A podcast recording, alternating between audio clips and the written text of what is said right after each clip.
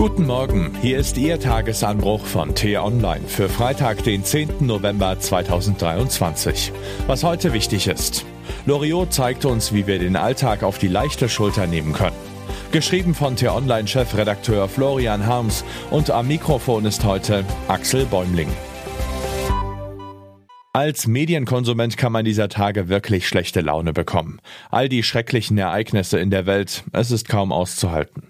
Als gestern die Eilmeldung von einer Schießerei in einer Offenburger Schule auf dem Handy klingelte, habe ich den Satz gedacht, den vermutlich viele derzeit denken, was denn jetzt noch? Seit bald zwei Jahren Krieg in der Ukraine, nun der Krieg im Nahen Osten, Wirtschaftsleute warnen vor dem Ende des deutschen Wohlstands, in Amerika kommt womöglich der Irre zurück und Putin denkt sich bestimmt schon die nächsten Gemeinheiten aus. Ist denn gar nichts mehr sicher? Ich verstehe jeden, der angesichts der täglichen Hiobsbotschaften den Nachrichtenkonsum verweigert, auch wenn das doof für uns Journalisten ist. Was man dabei leicht vergisst, die Lage ist nicht nur finster. Und unser Gemüt muss es auch nicht sein. Das Schöne ist überall, man muss es nur wahrnehmen. Die Abendstimmung, die vom ersten Winterhauch kündet, die Kinder, die schon Wunschzettel schreiben, fröhliche Kollegen in einer Kellerbar und die Absurditäten des Alltags, die einfach nur zum Lachen sind.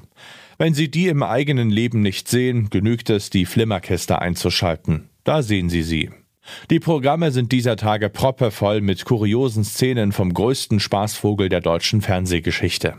Die Plastikente in der Badewanne, die Nudel im Gesicht, das Lametta am Weihnachtsbaum, der Unterschied zwischen Birne und Apfel, der Kampf ums perfekte Frühstücksei und natürlich die Herrenboutique in Wuppertal. Loriots Sketche offenbaren die Komik im Banalen und sind Teil des deutschen Selbstverständnisses geworden. Unvergleichlich, zeitlos, eine eigene Liga. Zum hundertsten Mal jährt sich sein Geburtstag an diesem Sonntag, und obgleich er seit zwölf Jahren nicht mehr auf der Erde wandelt, ist er doch omnipräsent. Humoristen halten uns den Spiegel vor, entlarven unsere Eitel und Peinlichkeiten, aber keiner vermochte das so treffend und zugleich subtil wie Vico von Bülow. Er ertappt die Deutschen in ihrer gespielten Weltläufigkeit und am Ende sind sie doch irgendwie alle spießig. Meint Harpe Kerkeling, der ebenfalls ein großer Quatschmacher ist. Und natürlich muss man auch Loriots Schauspielpartnerin Evelyn Hamann nennen. Erst mit ihr konnte er ja so herrlich aneinander vorbeireden, Banalitäten zu Ungeheuerlichkeiten aufblasen und einfach nur treu doof dreinblicken. Wenn Sie also heute mal wieder von den Schockmeldungen der Weltlage abgeschreckt sind, dann gönnen Sie sich doch ein paar Minuten Heiterkeit. Und wenn Sie anschließend zurückkehren in die trübe Welt, dürfen Sie mit Flug und Recht seufzen. Früher war mehr Lametta. Was heute wichtig ist. Bundesverteidigungsminister Boris Pistorius versucht wieder vor die Lage zu kommen mit neuen verteidigungspolitischen Richtlinien, die er gemeinsam mit Generalinspekteur Carsten Breuer austüfteln ließ und nun auf der Bundeswehrtagung in Berlin vorstellt. Deutschland müsse Rückgrat der Abschreckung und kollektiven Verteidigung in Europa sein, heißt es da vollmundig, und dass für eine leistungsfähige und kriegstüchtige Bundeswehr der Zukunft in allen Bereichen grundlegende Veränderungen herbeigeführt werden müssen. Während die internationale Krisendiplomatie auf Hochtouren läuft und Außenministerin Baerbock heute erneut in den Nahen Osten aufbricht, gibt es auch kleine positive Nachrichten. Israel erklärte sich, wohl auf Druck von US-Präsident Joe Biden, zu mehrstündigen täglichen Kampfpausen im Norden des Gazastreifens bereit. Währenddessen sollen Hilfsgüter in die Gefahrenzone gebracht werden. Außerdem gibt es offenbar Hoffnung für einige von der Hamas verschleppte Geiseln. Unter Vermittlung des Terroristenhortes Katar und in Absprache mit den Amerikanern laufen Verhandlungen, um ein Dutzend Gefangene freizubekommen.